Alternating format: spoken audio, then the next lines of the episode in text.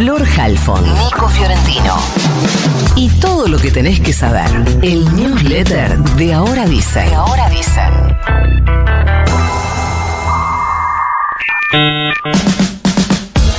No, debe haber un quilombo porque los hinchas de boca recibían al plantel. Ah, ¿no? ¿No va a recibir? Ah. Se calcula que hubo cerca de un millón de personas movilizadas el sábado en la 32 marcha del orgullo LGBTIQ en la ciudad de Buenos Aires.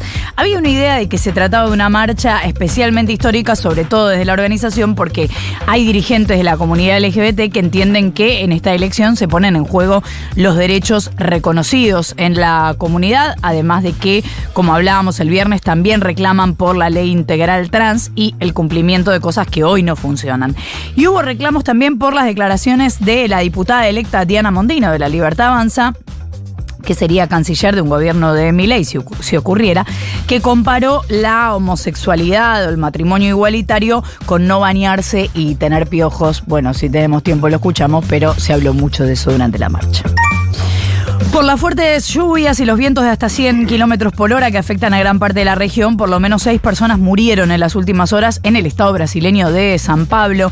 En algunos barrios ya llevaban más de 16 horas sin luz mientras que más de 30 municipios, incluida la propia ciudad de San Pablo, informaron la caída de árboles por la tormenta, esto según la agencia de noticias Europa Press. Algo parecido estuvo pasando en Paraguay y ya venimos contando que en Argentina el drama siguen siendo las inundaciones, sobre todo en Corrientes y Entre Ríos, además de lo que ha provocado el viento sonda en Mendoza.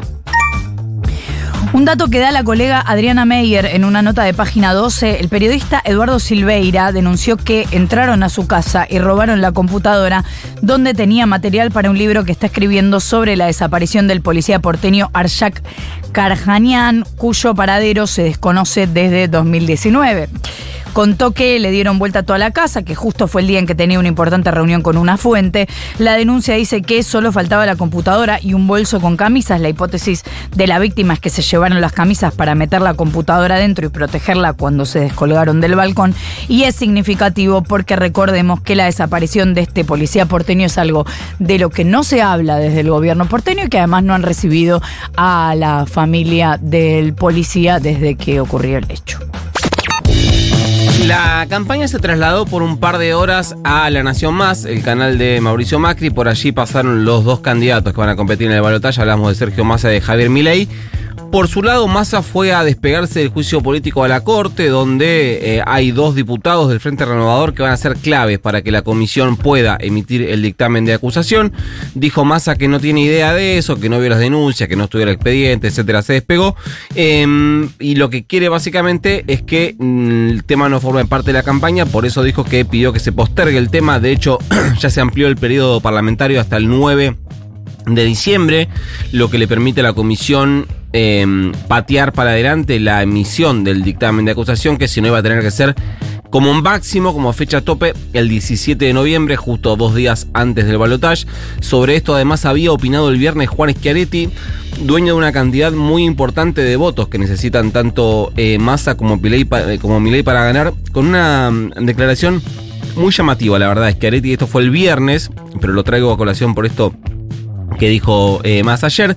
Dijo Schiaretti, quiero hacer público mi categórico rechazo al pretendido juicio político de la Corte Suprema que impulsa el gobierno kirchnerista del ministro Sergio Massa muy llamativo, muy intencional y muy obvio el plan de Schiaretti de eh, pegar a masa al juicio político. Lo que no se termina de entender es en el contexto eh, de qué, teniendo en cuenta que ya no es más eh, candidato, porque quedó fuera en las elecciones generales. Otras dos cosas que dejó Massa en la entrevista con Luis Miguel Majul, dijo que Cristina Fernández de Kirchner no va a formar parte de su gobierno y que no va a tener cargos públicos, lo cual es obvio porque sabemos que no es candidata. Le insistió mucho sobre esto Majul bastante obsesionado con pegarlo. A Cristina. Va a seguir siendo senadora, le dijo. Segunda, sí, le aclaró que era vicepresidente. Bueno, yo Trabaja en el Senado. La segunda eh, cosa que dejó Massa es Una primicia que fue muy intencionalmente, me parece, a dejarle en las manos de Majul. Eh, una primicia internacional, le dijo Massa, y es que el FMI va a enviar una comisión a fines, de mate, a No. finales de noviembre que eh, va a investigar el destino que tuvieron los 44.700 millones de dólares que le prestó el FMI a la Argentina, que según Massa, basado en un informe de la Auditoría General de la Nación, en un 66% se usó para financiar la fuga de eh, capitales. Le dejó la primicia y Miguel y, y Miguel Majul puso cara como de, bueno, no sé, Vamos un choto esto. Milei, por su parte, ya dejó definitivamente la motosierra de mano, tanto desde el punto de vista estético como discursivo. La llegada de Macri a la campaña eh, como jefe de campaña de Milei reconvirtió al libertario, es muy evidente. Ayer fue eh, después de que estuviera Massa con eh, Majul estuvo eh, con José del Río en el mismo canal, eh, con una actitud mucho más sosegada, muchísimo más tranquilo, prolijamente peinado y arreglado. Milei se dedicó a desmentir a casi todos sus propios anuncios. Dijo que de ninguna manera va a haber un recorte de subsidios tan brutal como para que los boletos del bondi se vayan a 700 mangos, que no quiere eliminar la educación pública, sino que lo que quiere es encontrar vías alternativas de financiamiento. El fin de semana igualmente uno de sus principales hombres, Guillermo Francos, había hecho agua en el plan que tiene la Libertad Avanza de instalar un clima de posible fraude ante el balotaje. Dio dos notas el domingo, una temprano en la que dijo que para ellos había habido fraude y que básicamente va un huevo lo que eh, dijera la Cámara Nacional Electoral al respecto. Dos horas después, Sábado. el sábado, perdón. El sábado. Y eh, dos horas después cambió su discurso y dijo que no podía hablar de fraude, que en realidad había trampas electorales, que en realidad no tenía pruebas, que en realidad se basaba en análisis comparativos respecto al comportamiento del electorado en algunas mesas. Bueno, yo qué sé, agua por todos lados.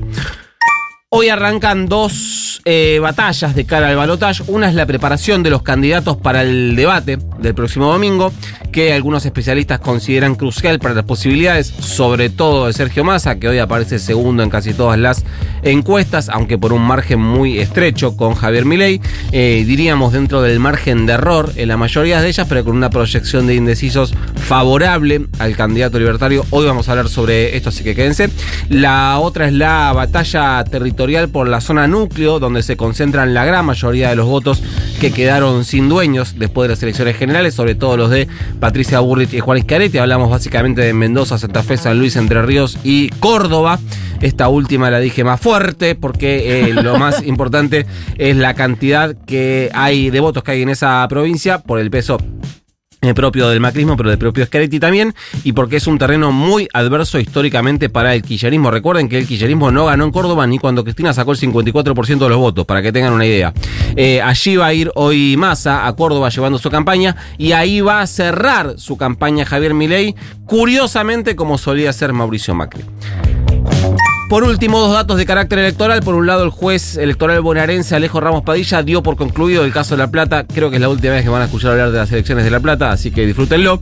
Y consagró formalmente a Julio Alac como intendente electo de la capital bonaerense. ¿Seguro, seguro? Seguro, seguro. Por Bueno. otro lado, las urnas volvieron a darle un palazo a Jorge Capitanich en Chaco, porque luego de que el radical Esdero le ganara las elecciones provinciales y sumara así una nueva provincia a las 10 que va a gobernar Juntos por el Cambio desde el 10 de diciembre, ayer también perdió el peronismo la capital provincial, hablamos de resistencia.